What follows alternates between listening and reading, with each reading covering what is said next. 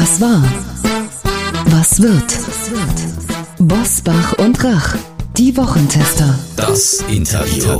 Powered bei Redaktionsnetzwerk Deutschland und Kölner Stadtanzeiger. Und hier sind die Wochentester. Wolfgang Bosbach und Christian Rach. Hallo und herzlich willkommen, Christian Rach hier aus Hamburg. Hallo auch von Wolfgang Bosbach, diesmal aus Berlin. Sie hören eine Interviewfolge der Wochentester mit dem Virologen und Epidemiologen Professor Dr. Alexander Kekulé. Macht Omikron eine Impfpflicht überflüssig und ist die plötzliche Verkürzung des genesenen Status Willkür oder Verantwortung? Die Antworten hören Sie gleich. Wir bedanken uns bei unserem Werbepartner Facebook für die freundliche Unterstützung. Wie können soziale Medien kleinen Unternehmen dabei helfen, ihr Angebot und ihren Kundenstamm zu vergrößern? Das irische Unternehmen AgriCam, das sich auf die Überwachung von Tieren spezialisiert hat, nutzte Facebook-Anzeigen, um sein Angebot von Nutztieren auf Haustiere auszuweiten. Heute erzielt es bis zu 70 Prozent des Inlandumsatzes mithilfe der Apps und Dienste von Facebook. Erfahren Sie, wie Unternehmen in Europa mit Facebook mehr erreichen auf about.fb.com/de/europe. Hier nochmal die Adresse about.fb.com/de/europe. Heute zu Gast bei den Wochentestern Professor Dr. Alexander Kekulé. Der Virologe und Epidemiologe betreibt einen der erfolgreichsten Corona-Podcasts Deutschlands für den MDR. Er erklärt, warum das Coronavirus jetzt in einer anderen Klasse spielt und wie wir darauf reagieren sollten.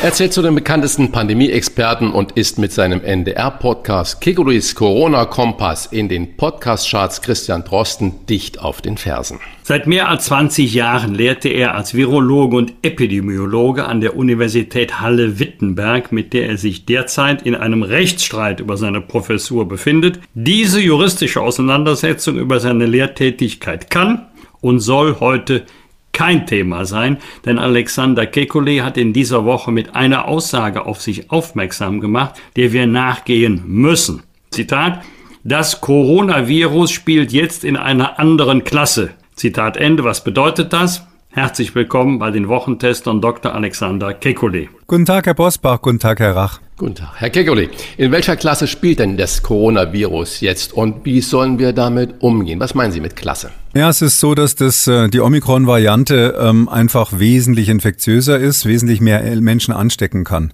Das liegt nicht unbedingt daran, dass äh, jetzt die Ansteckungsfähigkeit selbst erhöht ist, die ist ein bisschen erhöht, aber vor allem natürlich, das weiß man ja inzwischen daran, äh, dass äh, Geimpfte und Genesene ganz vorzüglich infiziert werden können von dieser neuen Variante.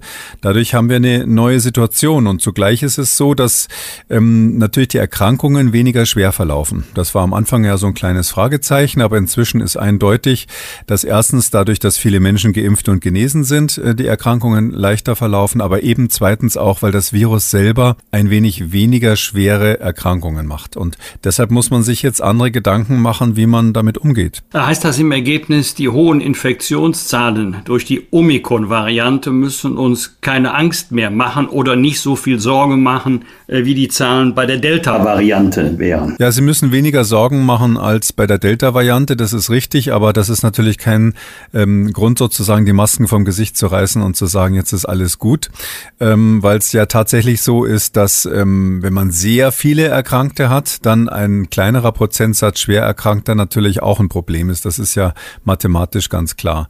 Ähm, was wir aber tatsächlich diesmal ähm, beachten müssen, und das ist eine neue Situation, ist, dass wir durch diese irrsinnig hohe Zahl von höchstwahrscheinlich leichten und sogar sehr leichten Verläufen, vielleicht auch asymptomatischen Verläufen, Verläufen, dass wir dadurch ähm, bei den Gegenmaßnahmen nicht übersteuern, weil wenn wir äh, im Ausland schauen, was dort die Hauptprobleme waren, dann war die Situation nicht so, dass die Intensivstationen überlaufen waren bei Omikron, sondern die Aufnahmen, die Notaufnahmen, die Allgemeinstationen und die vielen, vielen Krankschreibungen haben auch sonst in der Gesellschaft enorme Schäden angerichtet und ähm, diese sekundären Kollateralschäden, wie ich das nenne, die müssen wir vermeiden. Lassen wir mal die Motivation von Boris Johnson in äh, Großbritannien weg, seine innenpolitischen oder parteipolitischen Probleme. Er hat aber ja im Zuge dessen verkündet, fast alle Corona-Schutzmaßnahmen in Großbritannien zu beenden. Die Zahlen sind ja da auch horrende. Konkrete Frage an Sie. Machen mit dem Wissen, dass Sie als Wissenschaftler oder was die Wissenschaft heute hat über Omikron-Variante Quarantänepflichten noch einen Sinn? Also Quarantänepflichten nicht, aber da muss man so ein bisschen sauber unterscheiden. Ähm, technisch gesehen haben wir im Deutschen ja die Quarantäne. Das ist, dass Menschen, die Kontakt hatten zu einem Infizierten, früher mal 40 Tage, darum heißt es so, ähm, quasi sich einsperren müssen, keine Kontakte haben dürfen.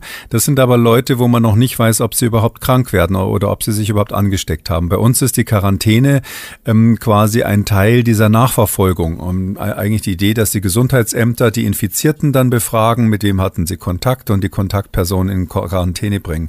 Das andere, was man macht, ist ja die Isolierung. Ähm, Isolierung heißt, dass jemand abgesondert wird, der also ähm, nachweislich positiv ist in der PCR oder sogar Symptome hat. Und da kann, muss man meines Erachtens unterscheiden. Die Isolierung macht nach wie vor Sinn, weil diese Menschen auch besonders ansteckend sind. Es wäre unverantwortlich jetzt zu sagen, jemand, der also Covid hat, auch wenn es sozusagen in Anführungszeichen nur Omikron ist, ähm, muss andere nicht mehr vor Infektionen schützen. Aber die Frage ist eben, ob es jetzt noch überhaupt möglich ist, sowas wie Quarantäne zu machen, weil die Gesundheitsämter bei diesen enormen Fallzahlen, die jetzt kommen werden, sowieso mit der Nachverfolgung nicht nachkommen. Das wird mehr oder minder willkürlich sein. Man verbraucht Unmengen von Tests, um diese Quarantänepersonen dann nach einer Weile dann freizutesten. Und man macht natürlich enorme Disruptionen von der Gesellschaft, vom Sozialleben, vom Wirtschaftsleben bis hin zur kritischen Infrastruktur. Bundesgesundheitsminister Lauterbach hat sie in dieser Woche erneut für eine allgemeine Impfpflicht ab April oder Mai ausgesprochen, um mit mehr Geimpften vor die befürchtete Herbst-Winterwelle 22-23 zu kommen. Brauchen wir Ihrer Überzeugung nach diese allgemeine Impfpflicht wirklich? Ist sie notwendig? Also ich war schon bei der Delta-Variante gegen die allgemeine Impfpflicht. Ich äh, sag mal so selbstbewusst, ich glaube, ich war einer der ersten, der ähm, sich aus der Deckung gewagt hat und die Impfpflicht für entsprechendes Fachpersonal gefordert hat, also für die Menschen, die schwerstkranke und Alte behandeln. Da, da bin ich der Meinung nach wie vor, und das ist ja auch bei uns eingeführt worden, äh, dass wir die Impfpflicht brauchen. Könnte auch begründen, warum. Aber die allgemeine Impfpflicht ist aus meiner Sicht schon rein epidemiologisch bei Delta nicht erforderlich gewesen und deshalb auch nicht angemessen angemessen und jetzt natürlich bei Omikron noch viel weniger. Die Überlegungen von Herrn Lauterbach kann ich ganz ehrlich gesagt nicht nachvollziehen, obwohl ich ihn wirklich sehr schätze. Ich freue mich auch, dass wir einen Bundesgesundheitsminister haben, der von der Sache, die er da zu tun hat, wirklich viel versteht. Aber es ist ähm, in diesem Fall natürlich so, dass ähm, wahrscheinlich auch Herr Lauterbach keinen ähm, Telefondraht zum Gott der Viren hat und keiner weiß deshalb, äh, welche Variante dann im Herbst kommt. Wenn im Herbst eine Omikron-ähnliche Variante käme, was durchaus möglich ist, weil Omikron, wenn Sie so wollen, der modernste Typ von Virus ist. Also das ist quasi das allerneueste ICE-Modell, äh, wenn man das mit der Dampflokomotive vergleicht. Und die Wahrscheinlichkeit ist hoch, dass das nächste dann noch einen Ticken besser wird und nicht wieder sozusagen old-fashioned. Deshalb, wenn das Virus im Herbst so ähnlich ist wie Omikron oder noch besser als Omikron aus virologischer Sicht, dann wird eine Omikron-Infektion mehr oder minder davor schützen. Aber das bedeutet, bedeutet dann auch, dass die jetzigen Impfstoffe eben nicht davor schützen, weil die ja schon bei Omikron kaum wirksam sind. Ähm, und deshalb verstehe ich nicht, wieso man sich sozusagen mit Impfstoffen, die mal gemacht wurden gegen die ursprüngliche Wuhan-Variante, also gegen den aller, allerersten Prototyp dieses Virus, äh, warum man diese Impfstoffe jetzt verpflichtend machen soll für eine künftige Variante, wo man die Eigenschaften noch überhaupt nicht kennt. Äh, zwei Dinge dazu. Erstens haben Sie Stichwort Gott der Viren gerade gegeben. In einem Gastbeitrag für Fokus haben Sie Omikron als Messias-Variante bezeichnet. Was meinen Sie damit? Und zweite Frage. Die Hersteller von den äh, Impfstoffen, die sind ja inzwischen so weit, dass sie sagen, wir können die Impfstoffe einer Grippeepidemie so verändern, dass sie dann auf das jeweilige Virus wirklich auch ansprechen. Sind das dann nicht Lösungsvorschläge? Ja, die Messias-Variante, das, das, ist, ich muss das sagen, damit ich mich nicht mit fremden Federn schütze. Das hat ein äh, Freund von mir, hat dieses, diese, dieses Wort mal für ein, ein Begr äh, die Tatsache, dass also ein, ein Virus kommen könnte, rein theoretisch, eine Variante Variante kommen könnte, die uns hauptsächlich immunisiert, aber schwach krank macht, kaum krank macht und dadurch natürlich wie eine Universalimpfung funktioniert, wesentlich besser funktioniert als die menschengemachten Impfungen. Und das ist natürlich die Hoffnung der Virologen. Und da das so eine Art Erlösungseffekt hat, hat er netterweise das Messias-Variante genannt. Ich habe das übernommen. Wir wissen noch nicht, um das zu betonen, ob Omikron das sein kann. Das weiß man leider immer erst hinterher. Und um das Bild noch äh, mal zu strapazieren, ist es natürlich so, dass auch die Erlösung ähm, biblisch nicht umsonst kommt. Nicht? Also das ist schon so, ähm, dass äh, auch so eine Variante, wenn sie sehr leichte Verläufe macht, natürlich viel Leid und auch äh, einige Todesfälle natürlich verursacht. Aber es könnte sein, dass so ein Virus wie Omikron quasi eine Durchseuchung macht, die dann auch zumindest bei schweren Verläufen äh, die Gesellschaft davor äh, schützt, ähm, an, dem, an der neuen Variante dann zu sterben, sodass man eigentlich das Hauptproblem gelöst hat. Dann gibt es zwar noch solche Wellen von künftigen Coronaviren, aber die sind dann eben nicht mehr so stark tödlich. Die sind dann eher ähnlich wie eine Grippewelle oder ähnliches. Ja, und kann man bei der Impfung ähm, was besser machen? Ähm, es ist natürlich so, wir haben ja jetzt die Lage, dass die Hersteller, äh, Pfizer konkret gesagt hat, wir stellen jetzt gerade den Impfstoff gegen Omikron her. Wenn der dann in Deutschland irgendwann mal ausgeliefert wird, ich würde mal sagen, zwei Monate dauert das mindestens, selbst wenn man das ganze Zulassungsthema extrem abkürzt, ähm, dann ist die Omikron-Welle durch. Also ich habe jetzt gehört, dass Herr Lauterbach damit rechnet, dass das Maximum äh, Mitte Februar sein wird. Ähm, das heißt also, auch der Bundesgesundheitsminister geht davon aus, dass der äh, angepasste Impfstoff, der dann gegen Omikron ist, weit nach dem Ende der Omikron-Welle kommt. Und dann ist natürlich, wenn man zugleich ähm, äh, davon ausgeht, ich nehme jetzt einfach mal die Zahlen, die auch das Robert-Koch-Institut so entworfen hat, dass man mehrere hunderttausend Fälle am Tag hat, dann haben sie natürlich am, am Schluss eine Bevölkerung, wo viel, große Teile durchimmunisiert sind. Ob man das will oder nicht, keiner hätte je gesagt, das wollen wir freiwillig machen, äh, sozusagen absichtliche Durchseuchung. Aber wenn es als Faktum passiert, ist einfach die Frage, was will man hinterher noch mit einem Impfstoff gegen Omikron? Wir bräuchten also einen, der angepasst ist an die künftige Variante, die dann wahrscheinlich im Herbst kommen wird. Das ist durchaus möglich. Meine Prognose ist, dass die eher noch leichter verläuft, die Herbstwelle, und dass wir eigentlich mit der Pandemie im Sinne von sozialen und wirtschaftlichen Disruptionen dann durch sind. Und wird es halt einfach eine weitere Infektionskrankheit sein. Äh, wissen wir natürlich nicht. Ich habe auch keinen Draht zum Gott der Viren. Aber es ist so, dass dieser der Impfstoff für den Herbst natürlich erst dann gemacht werden kann, wenn man die neue Variante kennt. Dann muss man sehen, ob er wirksam ist, ob er wieder so toll wirksam ist wie die ursprünglichen. Und das hat ja seinen Grund, dass die Hersteller jetzt bisher eben gezögert haben ähm, zu wechseln bei den Impfstoffen. Die hätten ja schon bei Delta sagen können, wir passen das mal an. Aber da ist dann immer das Risiko, wird es wieder so gut wirksam sein, wird man so schnell eine Zulassung kriegen, wie ist es mit den Nebenwirkungen. Das kann man nicht so mit Copy-Paste übertragen. Und drum meine ich, bevor man weiß, was man da hat für einen Impfstoff, wie gut der wirkt, ob da überhaupt Varianten da sind, gegen die man dann wieder so gut impfen kann. Jetzt sozusagen ins Blaue hinein zu sagen, wir machen eine Impfpflicht, ist für mich der falsche Zeitpunkt. Von den sozialen Aspekten haben wir jetzt gar nicht gesprochen. Der Bundesrat hat vergangene Woche neue Corona-Regeln verabschiedet mit der Folge, dass künftig Robert Koch Institut, haben Sie gerade erwähnt, und das Paul-Ehrlich-Institut mit ihren Erkenntnissen unmittelbar über den Impf- und genesenen Status entscheiden. Gehört aber diese Entscheidung nicht ausschließlich in das Parlament oder doch eher in die Wissenschaft? Ja, das ist äh, eine schwierige Frage. Also ich glaube, dass äh, mein Wunsch ist ja immer ähm, bei der Kommunikation zwischen Wissenschaft und Politik und Sie haben es ja eingangs, glaube ich, gesagt, ich mache ja schon seit Jahrzehnten Politikberatung auch. Äh, der Wissenschaftler hat letztlich den Auftrag, ähm, Möglichkeiten dem Politiker, dem Entscheider aufzuzeigen. Wir müssen sagen, es gibt die Variante A, B und C. Du kannst diese drei Entscheidungen treffen und da hast du folgende Risiken erster und zweiter Art, je nachdem, was man macht die schwierige Entscheidung, welches Risiko man dann eingeht und welches man auf jeden Fall vermeiden will, welche Nachteile für die Bevölkerung man auch in Kauf nimmt, das muss jemand, der politisch legitimiert ist, machen und das können nicht die äh, Wissenschaftler sein.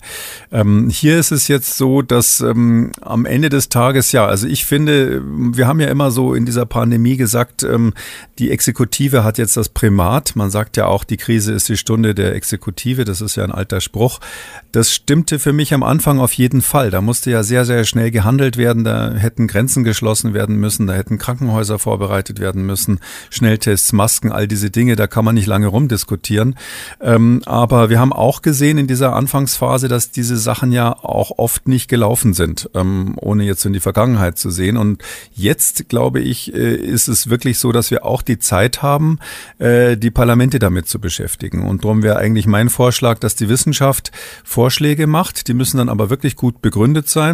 Ich sage mal ganz ungeschützt, ich bin nicht so glücklich, dass der neue Corona-Rat der Bundesregierung immer so dreiseitige Statements abgibt, ähm, ohne wissenschaftliche Begründung hinten dran. Das macht die STIKO zum Beispiel viel, viel besser. Und ich hätte gerne wirklich gut begründete Vorschläge ähm, mit verschiedenen Varianten von den Wissenschaftlern.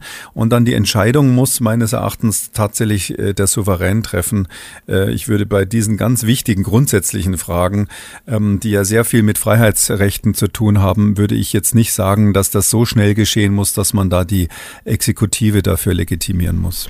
Politisch Legitimierte haben ja quasi über Nacht äh, den Status Genesener auf nur noch drei Monate verkürzt. In anderen Ländern ist er ja wesentlich äh, weiter gefasst. Und mit dem Einmalimpfstoff Johnson Johnson Geimpfte gelten jetzt nicht mehr als vollständig geimpfte. Frage an den Virologen.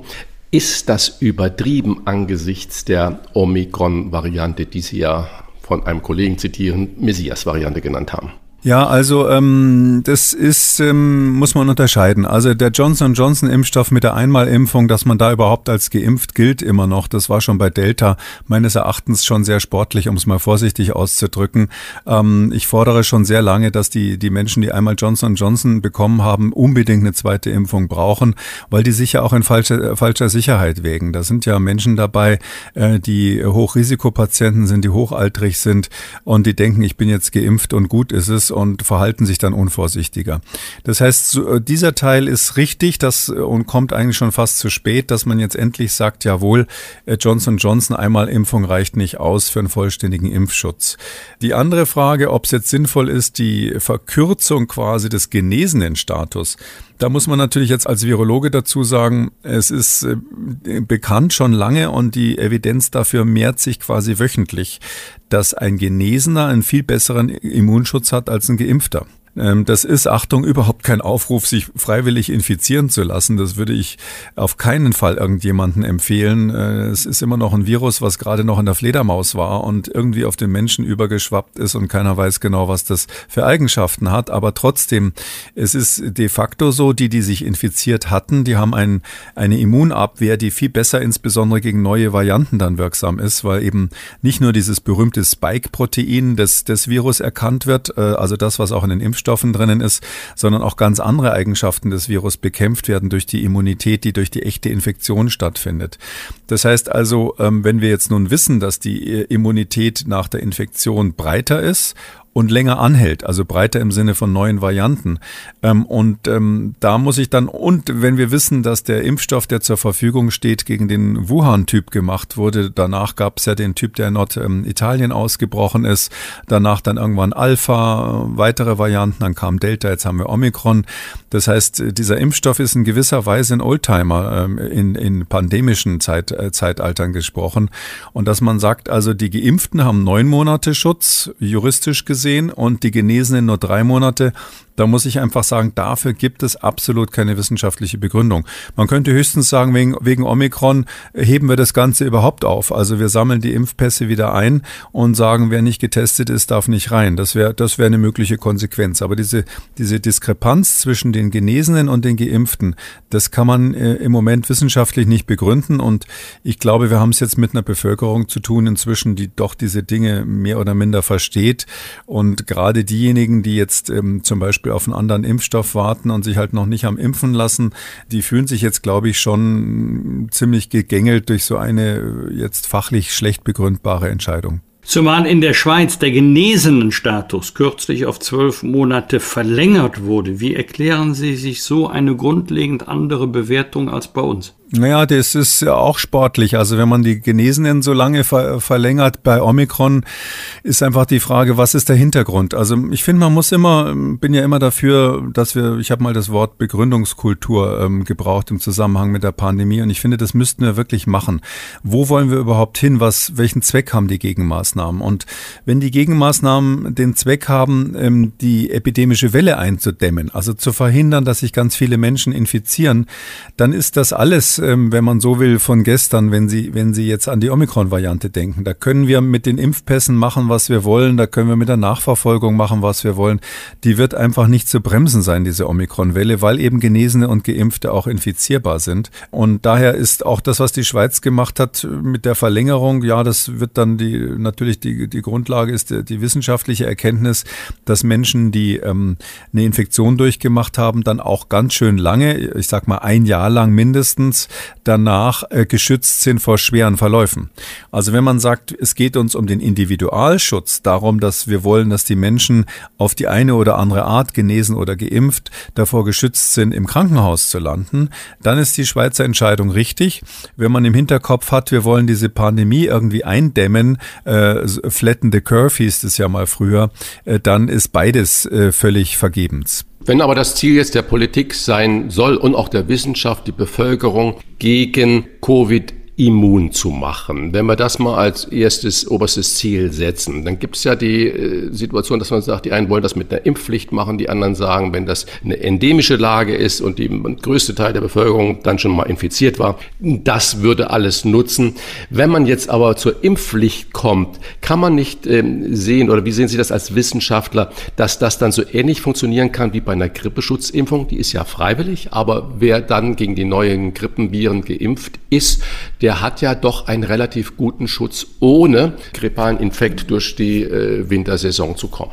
Ja, das ist bei der Grippe ähm, gerade das Beispiel, wo es ja nicht so gut funktioniert. Es ist so, dass in manchen Jahren die Grippeschutzimpfung so schlecht funktioniert, dass ähm, äh, insbesondere die Älteren ähm, in der Größenordnung von 40, 50 Prozent Schutz haben. Äh, Nochmal zur Erinnerung, bei den modernen Coronavirus-Impfstoffen liegt es bei 90 Prozent. Also ähm, das heißt also, bei, bei was, was man natürlich hoffen könnte, ist, dass man einmal im Jahr eine Impfung hat, die einen vor den schweren Verläufen schützt. Andererseits ist es bei den Coronaviren, wenn wir jetzt dann doch alle irgendwann mal entweder geimpft oder genesen sind in dieser Saison, meines Erachtens so, dass wir dann ähm, die neuen Varianten, die dann kommen, die werden dann mehr und mehr erkältungsähnliche Symptome haben. Das sehen wir jetzt schon bei Omikron, dass es mehr die oberen Atemwege befällt und weniger die tieferen Lungenregionen und dadurch ja die Verläufe nicht so schwer sind. Das wird wahrscheinlich eine Tendenz sein, die so bleibt. Und wenn es so ist, dann wären die Altersgruppe, wo man tatsächlich irgendwann mal, das ist jetzt Zukunftsmusik, drüber nachdenken muss, ähm, ob da eine Impfung sinnvoll ist, tatsächlich die Kinder, weil man, weil die ja zum ersten Mal in ihrem Leben dann Kontakt mit diesem Virus haben, wie das dann auch immer aussieht. Und falls diese Verläufe bei Kindern, das wissen wir ja noch nicht, dann in, in Zukunft so sind, dass wir sagen, Mensch, das ist dann doch so eine Gesundheitslast, dass die Impfung besser ist, dann wird man vielleicht irgendwann die Impfung im Kindesalter empfehlen, so wie es bei anderen Erkrankungen ja auch ist, wissend, dass die Erwachsenen früher oder später eben mit den ähm, mit diesem SARS-CoV-2, wie dieses Virus ja heißt, ja dann ohnehin irgendwann mal Kontakt hatten. Äh, möglicherweise muss man die gar nicht mehr impfen, wenn sie einmal im Jahr äh, in der in der Erkältungssaison das Virus sowieso erleben. Unterstellt unterstellt, jetzt nur einmal für Zwecke dieses Podcasts, unterstellt, wir hätten am 1. Mai äh, die allgemeine Impfpflicht gesetzlich verankert. Hätten wir denn dann, also in drei Monaten, so schon den richtigen Impfstoff, den wir brauchten im Hinblick auf eine befürchtete neue Welle im nächsten Herbst-Winter? Da würde ich mal ähm, ähm, sagen, nein. Also das hätten wir auf gar keinen Fall, weil ähm, Sie müssen sich das so vorstellen, bis jetzt ist erstmal Omikron am Drücker unter den Viren. Das ist ja quasi so ein Krieg im Mikrokosmos. Jeder will da vorne sein, äh, wenn ich das mal so psychologisch deuten darf. Das ist natürlich mehr ein statistisches Phänomen und das wird so sein, bis da eine neue Variante sich dann rausgemändelt hat und wiederum Omikron verdrängt hat. Äh, das, äh, und jetzt kommt der Sommer bei uns. Das heißt also, da gehen die Infektionszahlen sowieso runter. Bis wir also wirklich dann wissen, wie die neue Variante aussieht, die im Herbst eine Rolle spielt, wird es September sein. Vielleicht Vielleicht wissen wir es schon im August. Und dann müssen Sie sich vorstellen, muss der Impfstoff ja erstmal ähm, angepasst werden. Dann muss, muss in Studien ausprobiert werden, ob der funktioniert, ob die Nebenwirkungen genauso sind. Ähm, möglicherweise wird man auch versuchen, einen Universalimpfstoff zu produzieren, der gegen äh, verschiedene Varianten ähm, wirkt, weil nicht gesagt ist, dass weiterhin auf der ganzen Welt immer die gleiche Variante sich durchsetzt. Könnte durchaus sein, dass man regional dann Unterschiede hat im Herbst. Und ähm, bei diesem ganzen Bild kommt dann am Schluss die Zulassung und dann wird erst produziert, ähm, beziehungsweise vielleicht parallel zur Zulassung. Das heißt, wenn der Impfstoff dann im September, Oktober zur Verfügung steht, dann ist das eine sportliche Hochleistung. Wir sind ja jetzt gerade schon im Bereich des Spekulativen. Äh, Herr Professor Kegoli, was wäre denn Ihre Empfehlung für den Umgang mit der Pandemie äh, zwar hier in diesem Jahr 22 und wann werden wir so etwas wie wieder wie Normalität erleben? Sprich auch, was glauben Sie, wann haben wir den Höhepunkt der Omikron-Welle erreicht? Also ich bin ja ähm, seit letzten September, da bin ich immer aus Spaß mal gefragt worden, wir spekulieren natürlich hier, das sagen Sie selbst, äh, bin ich gefragt worden, wann ist die Pandemie vorbei? Und da die Fragen so häufig kamen, habe ich gesagt, Ende Mai ist die Pandemie vorbei. Und das meinte ich tatsächlich bitter ernst im Mai 22. Ich glaube, dass wenn wir dieses Jahr die Winterwelle überstanden haben und es dann wieder warm wird, das ist der Grund für den Monat Mai, dass dann die warme Jahreszeit kommt, dann werden die Infektionszahlen zurückgehen. Und wenn im Herbst dann das Virus wiederkommt oder eine neue Variante, dann werden wir weit über 90 Prozent der Bevölkerung immunisiert haben. Also abgesehen von den Kindern, ähm, die ja sowieso leichte Verläufe fast immer haben, wird so sein, dass die Bevölkerung irgendeine Art von Immunität hat gegen die neue Variante. Und darum ist meine äh, zugegeben optimistische Prognose, aber Sie fragen ja nach einer Prognose die, ähm, dass wir im Herbst äh, mit diesem Virus äh, nicht einmal ansatzweise die Probleme haben werden, wie wir sie jetzt hatten. Das heißt, als Bedrohung der Gesellschaft, als politische politische, soziale, wirtschaftliche Disruption ist die Pandemie dann vorbei. Streng virologisch gesehen spricht man natürlich dann nicht vom Ende der Pandemie, sondern man sagt in der Tat, das Virus ist dann endemisch geworden, aber es ist natürlich als Virus noch da. Mensch, Ärzte müssen so viele Infektionskrankheiten lernen. Das ist eine Seite mehr im Buch der Infektionskrankheiten und mit dem werden wir dann leben müssen. Zum Abschluss reichen wir Ihnen gerne eine Hörerfrage von Herrn Axel Dahmen weiter. Herr Dahmen bezieht sich darauf, dass die aktuellen Impfungen im Körper eine Antikörperreaktion auslösen, auslösen sollen, ebenso wie es das natürliche Virus vermag. Der Hörer würde gerne wissen, anhand welcher Kriterien ein Antigen oder ein PCR-Test unterscheidet zwischen einer Infektion und einer Impfung, insbesondere bei einer Impfung durch inaktive Viren. Frage, wie kann das ein Test schaffen, zwischen Impfung und Infektion zu unterscheiden? Ähm, ja, also bei inaktiven Viren ist es so, dass wir zwar Antikörper produzieren, die so ähnlich aussehen wie die Antikörper, die auch bei einer natürlichen Infektion ähm, hergestellt werden. Ähm, es ist aber so, dass dieses Virus, wie der Name schon sagt, sich nicht vermehren kann. Und das muss man sich von der bloßen Dosis mal vorstellen. Also so eine kleine Menge von Impfvirus, die da in, gespritzt wurde, die wird man ähm, nicht mehr hinterher irgendwie nachweisen können. Also da die, die Geninformation, also diese RNA in dem Virus, die ist sowieso bei inaktivierten Viren ziemlich kaputt. Da ist nicht mehr viel übrig von, ähm, sodass, wenn man jetzt nicht gerade die Probe aus der Einstichstelle am Arm nimmt, die PCR negativ sein wird. Das liegt einfach an der schieren Menge und daran, dass diese inaktiven Viren eben kaputt sind, wenn man so will. Ähm, bei den Antigentests ist es natürlich noch ähm, deutlicher. Da müsste ja, die macht man ja den Abstrich im Hals, da müsste ja tatsächlich irgendwie ähm, das Virus im Hals produziert werden. Und das ist eben bei diesen Totimpfstoffen, wie die dann heißen, nicht möglich. Und selbstverständlich auch nicht bei den RNA-Impfstoffen, die wir jetzt gerade haben. Das Coronavirus spielt jetzt in einer anderen Klasse. Was er damit meint, hat uns der Virologe und Epidemiologe Professor Alexander Kikoli erklärt. Vielen Dank für das Gespräch. Sehr gerne, bis dann. Herzlichen Dank auch von mir. Gerne, bis dann. Das waren die Wochentester, das Interview mit Unterstützung vom Kölner Stadtanzeiger und dem Redaktionsnetzwerk Deutschland. Wenn Sie Kritik, Lob oder einfach nur eine Anregung für unseren Podcast haben, schreiben Sie uns auf unser Internet und auf unserer Facebook-Seite. Fragen gerne per Mail an kontakt@diewochentester.de und wenn Sie uns auf einer der Podcast-Plattformen abonnieren und liken, dann freuen wir uns ganz besonders. Danke für Ihre Zeit. Die neue reguläre Folge hören Sie am Freitag, Punkt 7 Uhr. Bitte die Wochentester einschalten. Was war? Was wird? Wolfgang Bosbach und Christian Rach sind die Wochentester. Ein Maßgenau Podcast. Powered bei Redaktionsnetzwerk Deutschland und Kölner Stadtanzeiger.